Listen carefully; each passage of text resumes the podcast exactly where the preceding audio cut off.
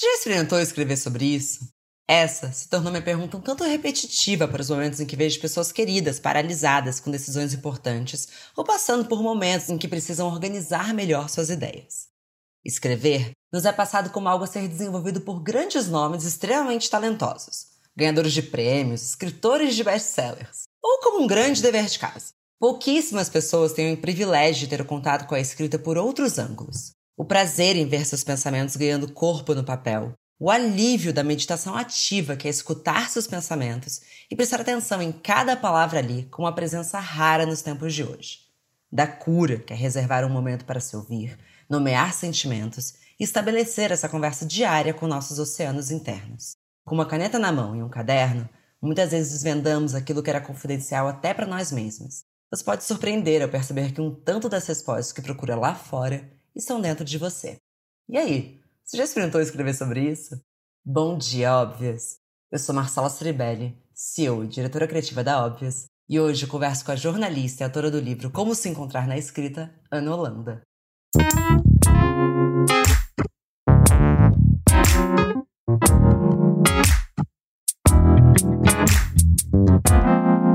Bom dia, óbvias. Bom dia, Ana! Como você está hoje? Bom dia, Marcela. Tô ótima. Um prazer estar conversando com você. É uma honra conversar com você. Eu tô louca para fazer seus cursos, mas tá um pouco corrida a vida, mas enquanto eu não faço curso, olha como eu uso esse programa para tirar casquinha na vida.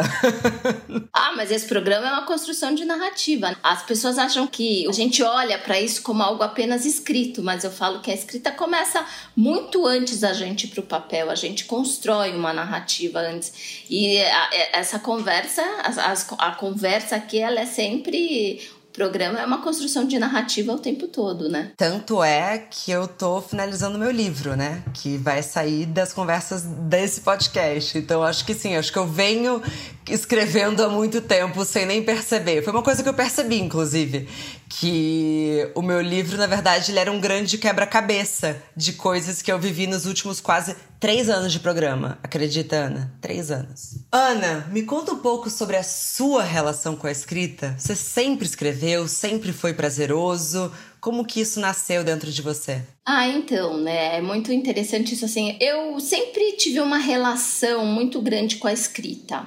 Mas essa relação, ela não, eu não tinha um processo de consciência também, né?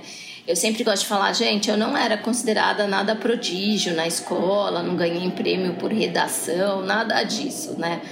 É, e eu até eu, eu não tinha me dado muito conta do, do valor da minha escrita uh, até que um dia nesses, nesses encontros de pessoas que é, da escola tal uma, é, uma ex-colega de classe com, é, comentou assim: é, para mim não me surpreende nada, né? Você trabalhar hoje com a escrita e ter virado quem você, quem você se transformou, enfim porque você escrevia muito bem cartões de aniversário. Porque até hoje muitos alunos às vezes meus chegam, não, porque quando eu estava na escola eu ganhei prêmio de redação e eu falei, gente, nunca ganhei prêmio de redação.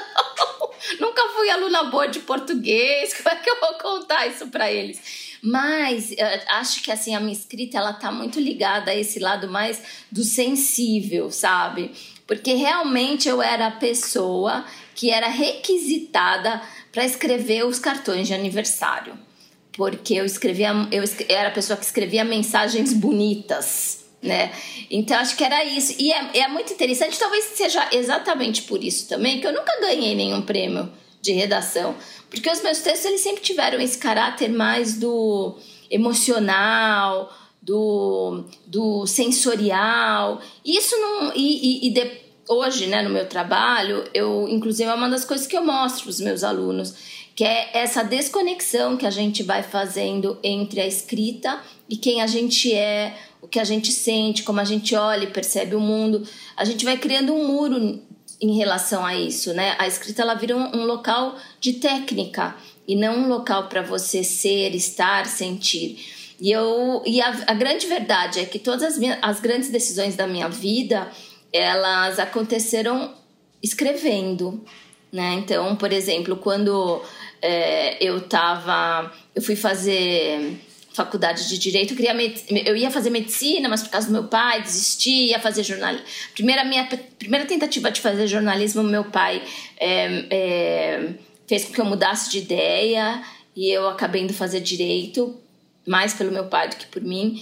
E no primeiro ano da faculdade de Direito, eu fazia na PUC, enfim, uma super faculdade na época de Direito em São Paulo. E aí eu falei, cara, eu não aguento isso, não é para mim, eu não quero mais fazer. E eu escrevi uma carta enorme pro meu pai, né, para falar para ele como eu tava me sentindo em relação àquilo. E, e a minha mãe que me lembrou isso, falou assim: lembra quando você escreveu uma carta pro seu pai para dizer que você não queria mais fazer faculdade de direito? E eu, eu me lembrei disso e eu passei a, a perceber o quanto a escrita sempre foi esse lugar, né, res, para responder aí para você. É, a escrita é o meu lugar de transbordamento, é o meu lugar de ser, de estar. Só que hoje eu assumo esse lugar que não existe mais uma divisão entre o que é é, porque boa parte da minha vida como jornalista, né, eu tenho quase 30 anos é, na escrita, não no jornalismo. É engraçado porque hoje eu não me considero uma jornalista, né? Hoje eu me considero uma professora, uma escritora, não uma jornalista. Mas eu trabalhei mais de 20 anos com jornalismo, em redação. E quantas vezes eu ouvi: é, o teu texto está muito bonito, mas a gente precisa é, de uma linguagem mais séria. O séria era porque o meu texto ele era muito emocional, sensível e não caberia ali. Precisava de seriedade, tinha que trazer número, pesquisa. E aquilo me incomodava profundamente porque eu pensava, mas para que, que eu vou enfiar uma linguagem séria aqui se, vai ficar chato, né? Mas eu simplesmente obedecia porque eu não tinha argumentos né? Então hoje eu entendo porque as pessoas acreditam que uma linguagem séria, a pesquisa, um número, o dado é o que vai trazer esse olhar, né, sério, sem se dar conta de que é o caminho da não leitura, né? É o caminho da, da pessoa ler e mais ou menos como se ela pegasse um papel, lesse, amassasse e jogasse no lixo. Ela não guarda, sabe? Então, essa é a grande questão. O texto é uma relação o tempo todo, né? É uma relação que a gente tem com a gente, é uma relação que a gente tem com o outro. Eu leio um texto, eu sei qual a distância que a pessoa quer se manter de mim ou não. E eu mostro isso né, no, é, por meio das palavras, pelas palavras que as pessoas usam, eu sei o que, que ela. qual é, como é, qual é a postura dela diante da vida. Né? É, para mim hoje é muito claro isso. E, e eu, eu tenho uma preocupação muito grande quando eu escrevo de estabelecer uma relação olho no olho. E, e, eu sou muito procurada por isso, né? Tanto por quem quer escrever livro, como por empresas. Como é que eu me aproximo do outro, de verdade, né? Eu fico muito feliz hoje das pessoas reconhecerem isso, de eu ter conseguido mostrar isso no meu trabalho, que uma linguagem séria pode caber os sentimentos que eu acho que também é uma. Tem, acho não, eu tenho certeza que é uma relação equivocada que as pessoas fazem com o sentimental ou, emocional, ou aquele em que a gente minimamente se mostra, não necessariamente que faça o outro chorar, mas que a gente minimamente se mostra, é, é, é algo para os fracos, é uma fraqueza sendo que na verdade é onde está a nossa força. Uma pessoa que é capaz de se mostrar, que é em busca de si, que sobe no palco, se coloca nu diante do outro, porque a escrita te permite fazer isso. É, uma, é, um, é um grande ato de coragem, né? É um grande ato de coragem. É o que eu tento ensinar, por exemplo, para os meus filhos. Eu tenho um casal de gêmeos, né? Ah, é? Eu tenho um irmão gêmeo. É, jura? Nossa, eu tenho gêmeos num casal e eu acho bem, enfim. É, isso dá, dá muito assunto, né? E o meu filho é um menino bastante sensível, né? Uma coisa que eu quis ensinar ele desde pequeno é que se emocionar com as coisas e às vezes chorar, né, por algo que o emocionou, é, não é fraqueza, muito pelo contrário, é, demonstrava o quão forte ele era, porque ser capaz de deixar que o outro veja a sua alma e para mim o choro tem a ver com você poder ver a alma do outro, né? Você esse transbordamento é você estar se mostrando, ser capaz de permitir que o outro veja a sua alma é para as pessoas de extrema coragem, para os fortes, não para os fracos, né?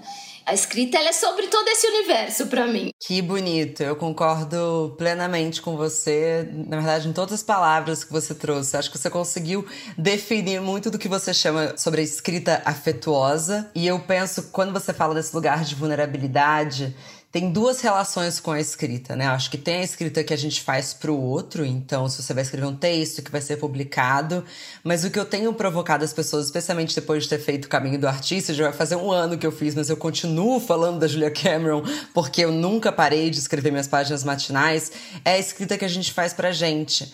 E às vezes é se colocar vulnerável perante você mesmo, é colocar no papel e você vai perceber que tem coisas que você acha que ocupam pouco espaço na sua vida, mas que ocupam muito espaço. Foi uma coisa que eu fui percebendo. Assuntos ou incômodos que eu achava que eram pequenos do cotidiano que começaram a se repetir nas minhas páginas.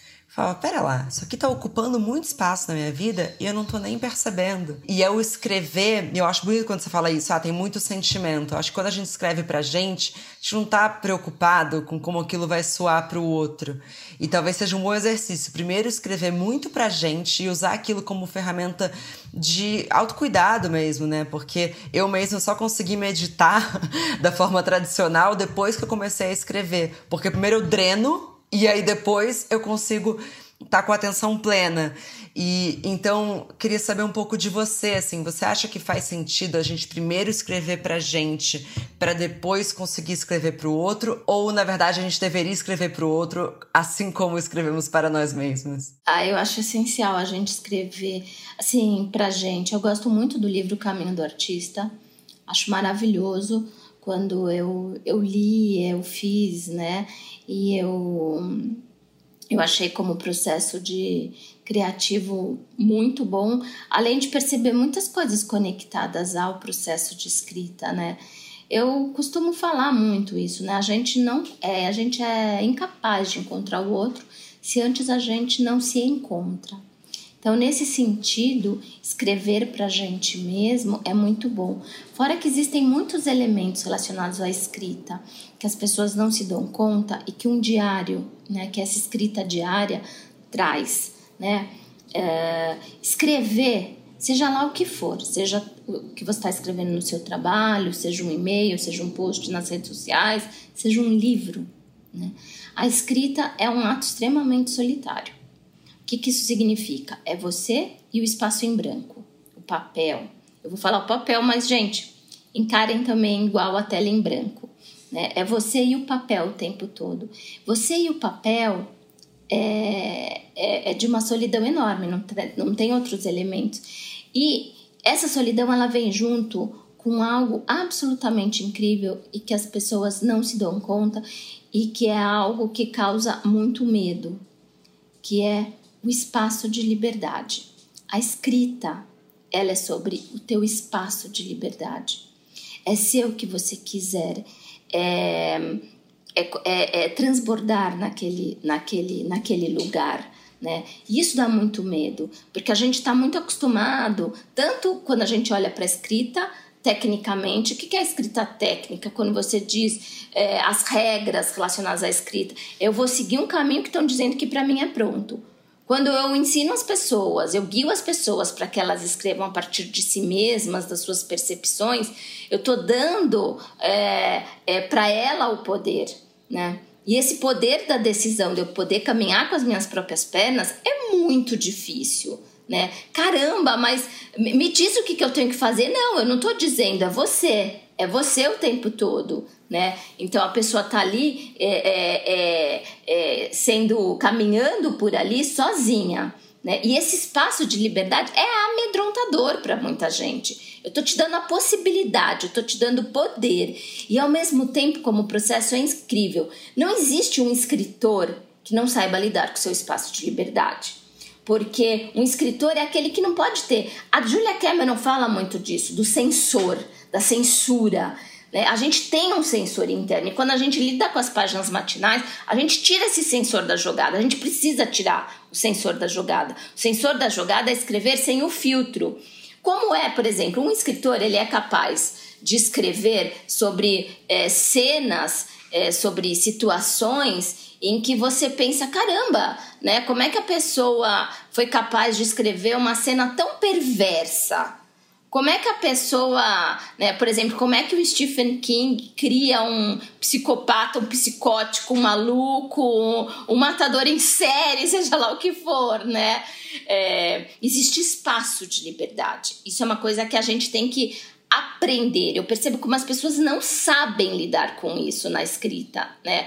É esse sem filtro, é, é deixar vir o que tiver que vir, que a Julia Cameron também ensina muito bem né? Então, deixar vir o que tiver que vir é criar esse espaço de liberdade para a sua criação, para o seu processo. Então, é, é muito mais do que só. É, também é sobre lidar com a gente. Mas tem outra coisa que é incrível é quando a gente se abre para não ter essa, essa barreira, esse sensor, este limite você também experimenta. A gente não tem muito hábito de experimentar na escrita. E eu só aprendo, eu só evoluo quando eu experimento. Eu acerto, eu erro, né? E aí eu vou aprender, eu testo, né? As coisas que eu falo, eu às vezes eu tô nas minhas mentorias de escrita, eu falo assim, eu adoraria. E se a gente testasse? Tá muito bom do jeito que tá seu texto, mas e se a gente é, testar, se pegar, iniciar dessa outra forma. Eu falei, eu não tenho certeza se vai ficar bom, mas eu adoraria que você experimentasse. Vale para tanta coisa na vida? Vale, para muito. Eu sempre falo, sabe, um grande problema relacionado à escrita é, é, que as pessoas elas acham que tudo nasce perfeito, que tudo nasce pronto. É um grande mito, uma grande barreira. E eu falo, cara, ninguém chega para um escritor e pergunta: você já errou muito? Sabe? Você já escreveu um monte de bobagem, viu? Caramba, que... por que a gente não pergunta pro Walter Ugumãe? Walter, você errou muito, né? Eu acho que seria maravilhoso para as pessoas descobrir que é, o texto não nasce perfeito.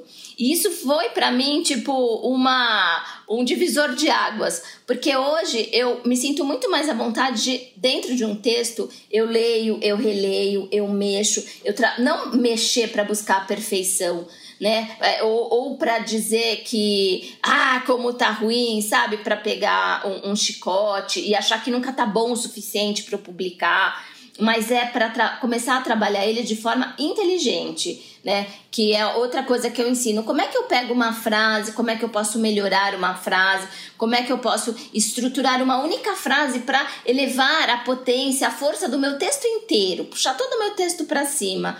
E eu faço, é, eu comecei a aprender a fazer isso. O escritor faz, o escritor não é pura inspiração, existe muito trabalho ali, né? O diário ensina isso pra gente. Quando você. O diário te dá a liberdade de, por exemplo, você estar tá num momento de, de muita raiva, como eu já passei, e escrever assim: raiva, ponto, raiva, ponto, raiva, e eu perceber ali uma estrutura extremamente interessante é, de texto, de pontuação, né? Então, foi me ensinando muita coisa sobre a própria escrita. O diário serve para a gente se conhecer mais, e isso é essencial para a escrita e para a vida, mas ele também é um espaço de experimentação absolutamente incrível para qualquer pessoa que queira de alguma forma trabalhar com a escrita. Uma frase que mudou a minha relação com a escrita completamente, além de todas, praticamente, também do artista, é do William Zinsser, no Como Escrever Bem, que ele fala que um excelente escritor nada mais é do que um excelente editor. Porque a prim primeira coisa que você escreve é isso, bota no papel. Mas aí depois você volta e edita, sem ficar paranoica. Eu entendi super a sua ponderação. Mas eu acho que é isso, assim, isso vale para tanta coisa da vida. Faz o bruto, depois você lapida, depois você entende. A gente tá com uma velocidade na vida que a gente também só vê o resultado dos outros. E a V0, essa primeira versão, dificilmente ela veio perfeita. Das canções, dos desenhos. É tão raro uma coisa dessa acontecer. E às vezes vai acontecer, às vezes você começa um texto. Eu, assim, quando a primeira frase vem na sua cabeça, você sai correndo, né? Às vezes você sai do banho correndo, né? Só, meu Deus, tem que colocar isso no papel. Mas, é, às vezes não, às vezes você precisa se forçar mesmo, porque às vezes é nosso trabalho. E quando é trabalho, você vai ter que criar um processo que seja um pouco menos emocional, Porque o que eu vejo as pessoas é que tudo que beira a arte, como se a arte não estivesse em quase tudo que a gente faz, mas no que beira o estereótipo do que é artístico, as pessoas acham que tem que vir da emoção e de momentos áureos. E assim, se você ficar esperando a ocasião perfeita para. E eu vou trazer para várias outras atividades. Escrever praticar um esporte, para cantar, para dançar, para desenhar, esse momento perfeito não chega. Você vai ter que montar um momento perfeito ou você vai ter que fazer no momento imperfeito e depois você vai editar até chegar no resultado que você quer fazer é, verdadeiramente. Mas aí entra num fator que é como que você ensina os seus alunos a não se auto-julgarem enquanto eles estão produzindo? É trabalhoso, né? Eu tenho muito esse discurso, né? Tanto nos meus cursos online, gravados, eu tenho muito essa preocupação de, de, de falar que é, o maior, quem mais dificulta a nossa própria escrita é a gente mesmo, né? Que a gente tem a mania de pegar esse chicote e começar a se, a se bater, a ser muito severo com a gente, né? É do humano. A gente entender muitas questões humanas é essencial para a escrita, é essencial para perceber o que está acontecendo na escrita, né? Por que, que a pessoa está fazendo isso, por que, que a pessoa está fazendo aquilo, né? E é, é muito, eu falo assim, quando eu leio o texto e eu falo, tá maravilhoso, e a pessoa me olha assim, eu falo assim, para de ser dura, tão dura com você mesma, né? Para. Mas assim, uma coisa que eu entendi também, que é muito importante, é tanto quando o texto tá bom, quando ele precisa. É, eu não gosto de falar quando o texto tá ruim, porque o texto de fato, assim, em geral, as pessoas não me apresentam textos af, que horroroso. Não. Elas me apresentam textos que precisam ser melhorados, que tem pontos que precisam ser melhorados, né? Então, é, eu, eu mostro para elas onde o que torna aquele texto bonito, eu mostro os pontos daquele texto que o tornam bonitos e eu mostro os pontos naquele texto que podem ser melhorados.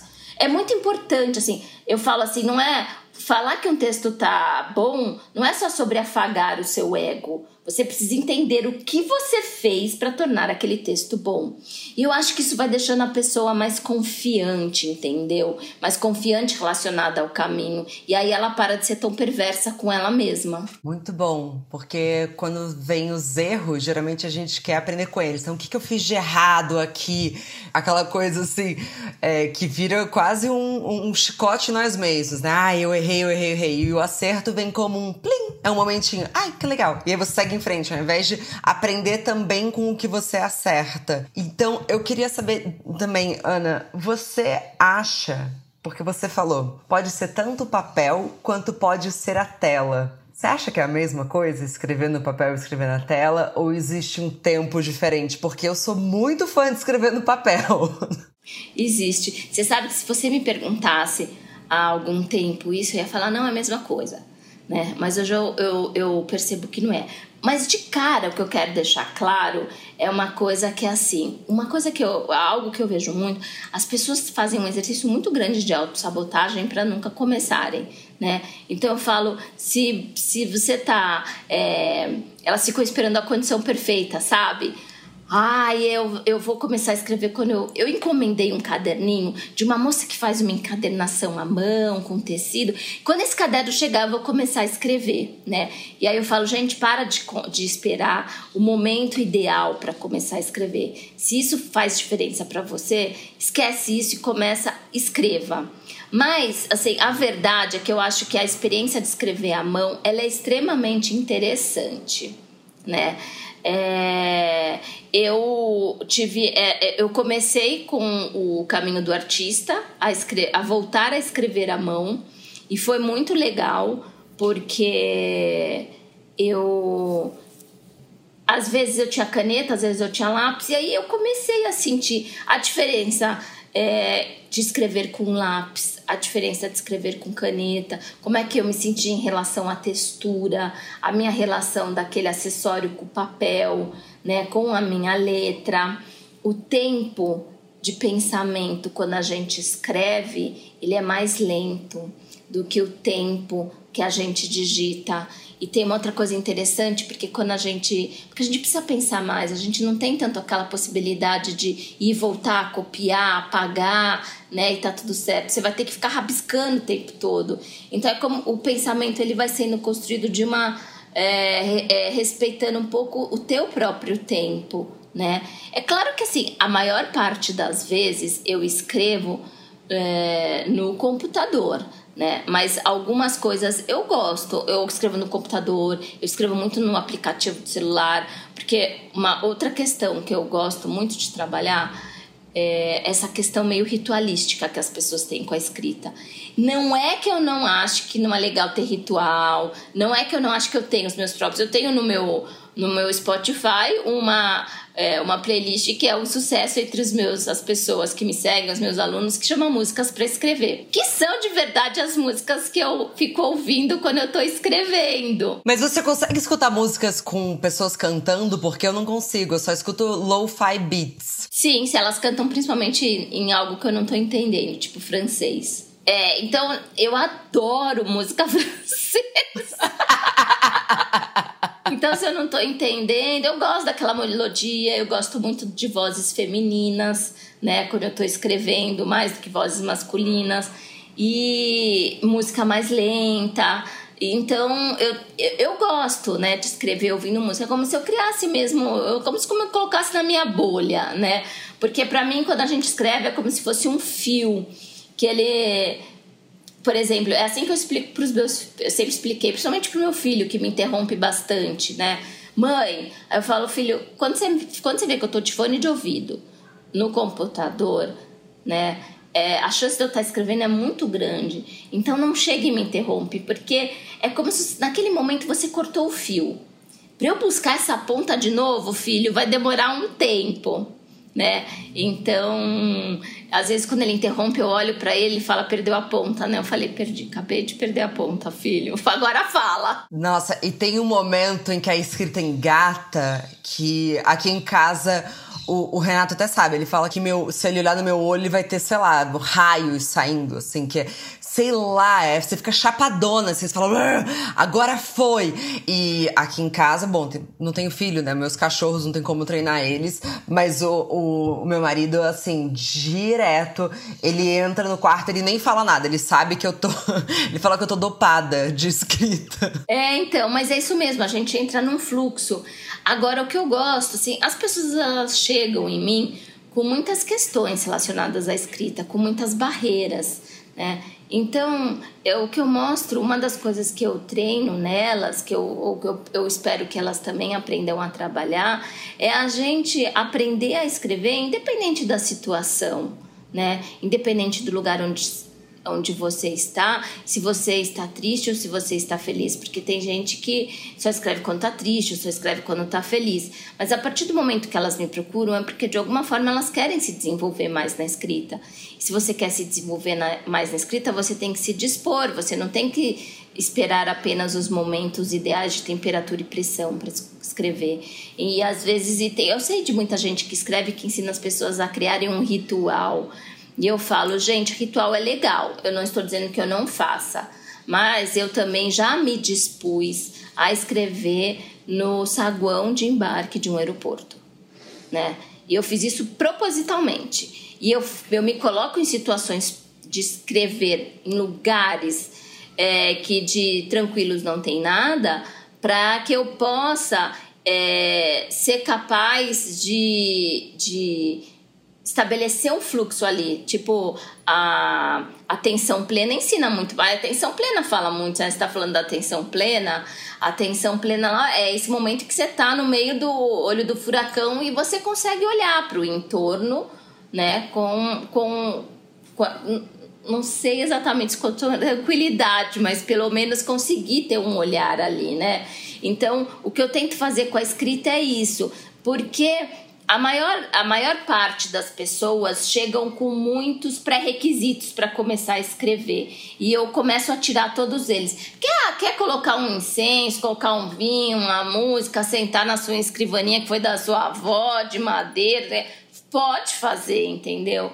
Mas você não, você tem que entender que você pode também escrever em qualquer situação, porque isso também é parte do processo de escrita, né? É quando a gente entende que a escrita ela está o tempo todo, existem pontos de partida de escrita o aparecendo, saltando na nossa frente o tempo todo. E a gente tem que ser capaz de reconhecer. A escrita é sobre a gente reconhecer o que está na nossa frente, né? E se a gente cria muitas situações, a gente acha que a escrita é só sobre é, dom, é só sobre lugares extraordinários, situações muito improváveis, e não é sobre isso. Né? Uma coisa que eu adoro trabalhar com os meus alunos hoje é a crônica. A crônica é um recorte de vida absolutamente banal. É sobre as banalidades. E eu e eu acho que as banalidades elas ensinam muito pra gente. A capacidade de você enxergar algo absolutamente incrível, de você ser capaz de escrever uma história a partir de algo extremamente banal, é muito incrível. Você consegue escrever sobre qualquer coisa. Bom, Eu concordo plenamente, até porque a gente tem crônicas que são capazes de mudar a nossa vida, nossa percepção do mundo, às vezes mais do que um livro de 400 páginas, porque é muito no banal que a gente encontra as coisas mais extraordinárias. Você falou um pouco sobre bloqueio de escrita e eu imagino que muitas pessoas chegam até você com essa dificuldade.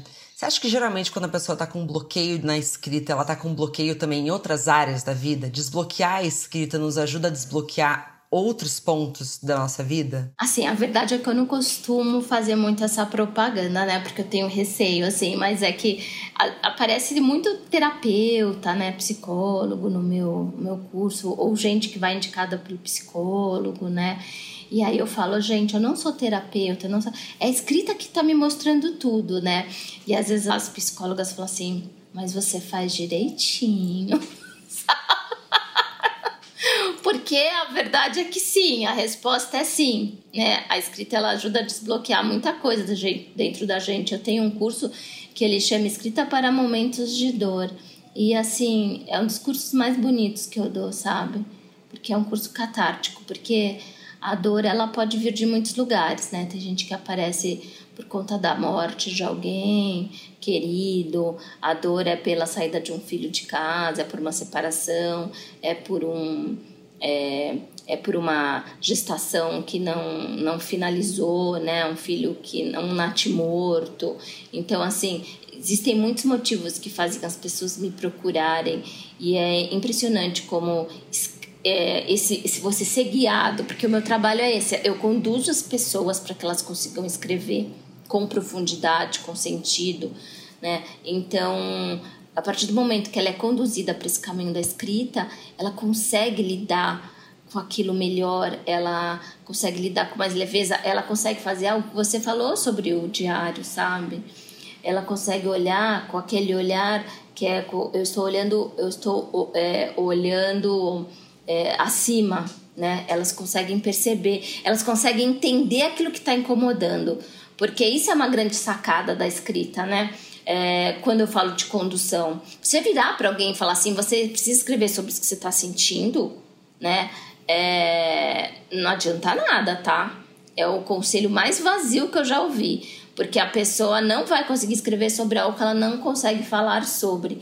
Eu falo que eu ensino a pessoa a chegar na questão dela comendo pelas bordas, né?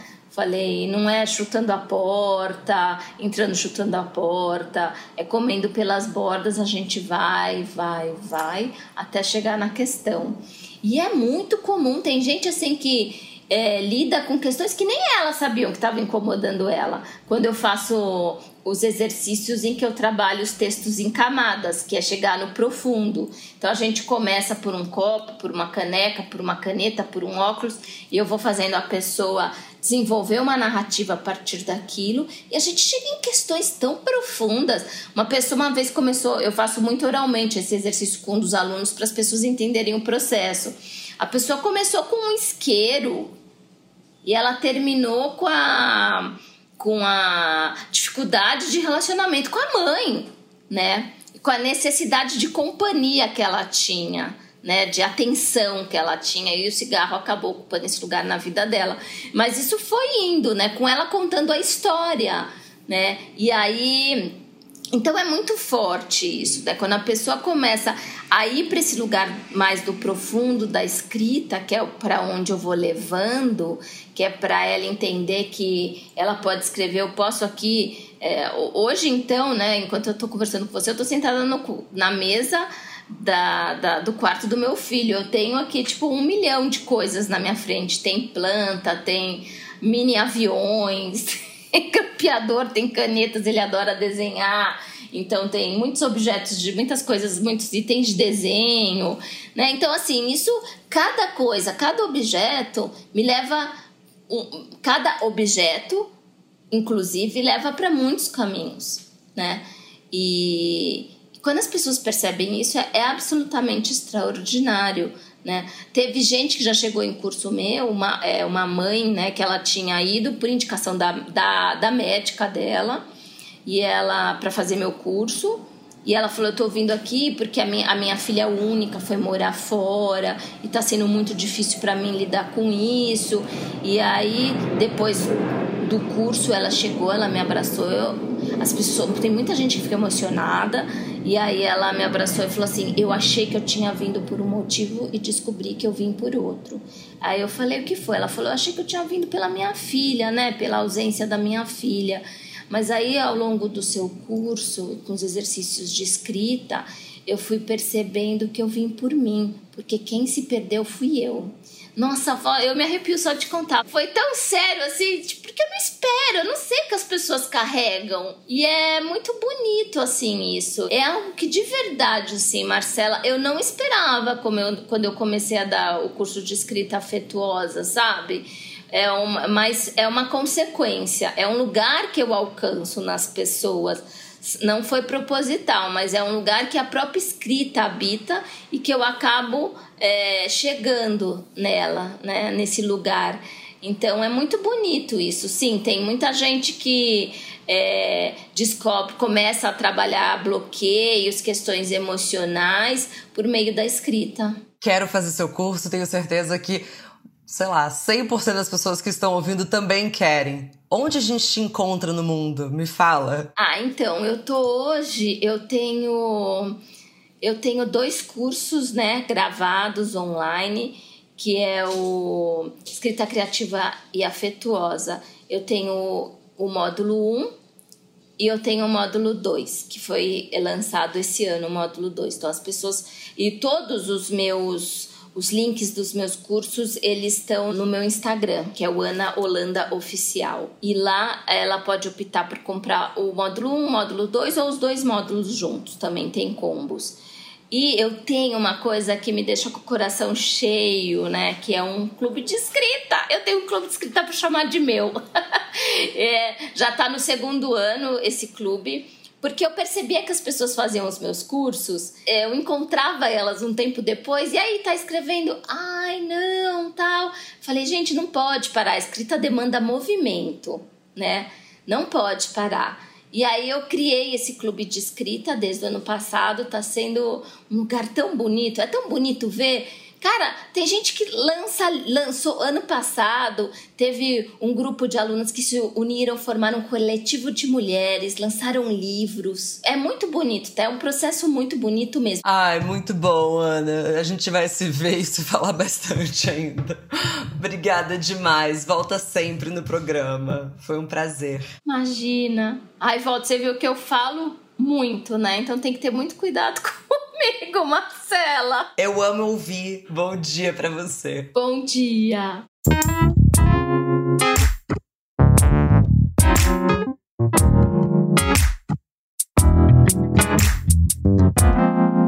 Muito obrigada também a você que nos escutou até aqui. Mas a nossa conversa não tem fim. Continuamos semanalmente na nossa newsletter, que você pode se inscrever no www.obvious.cc, no Instagram, arroba Agency, e com comentários, sugestões sempre com carinho, no bomdia.obvious.cc. Bom dia, Óbvias!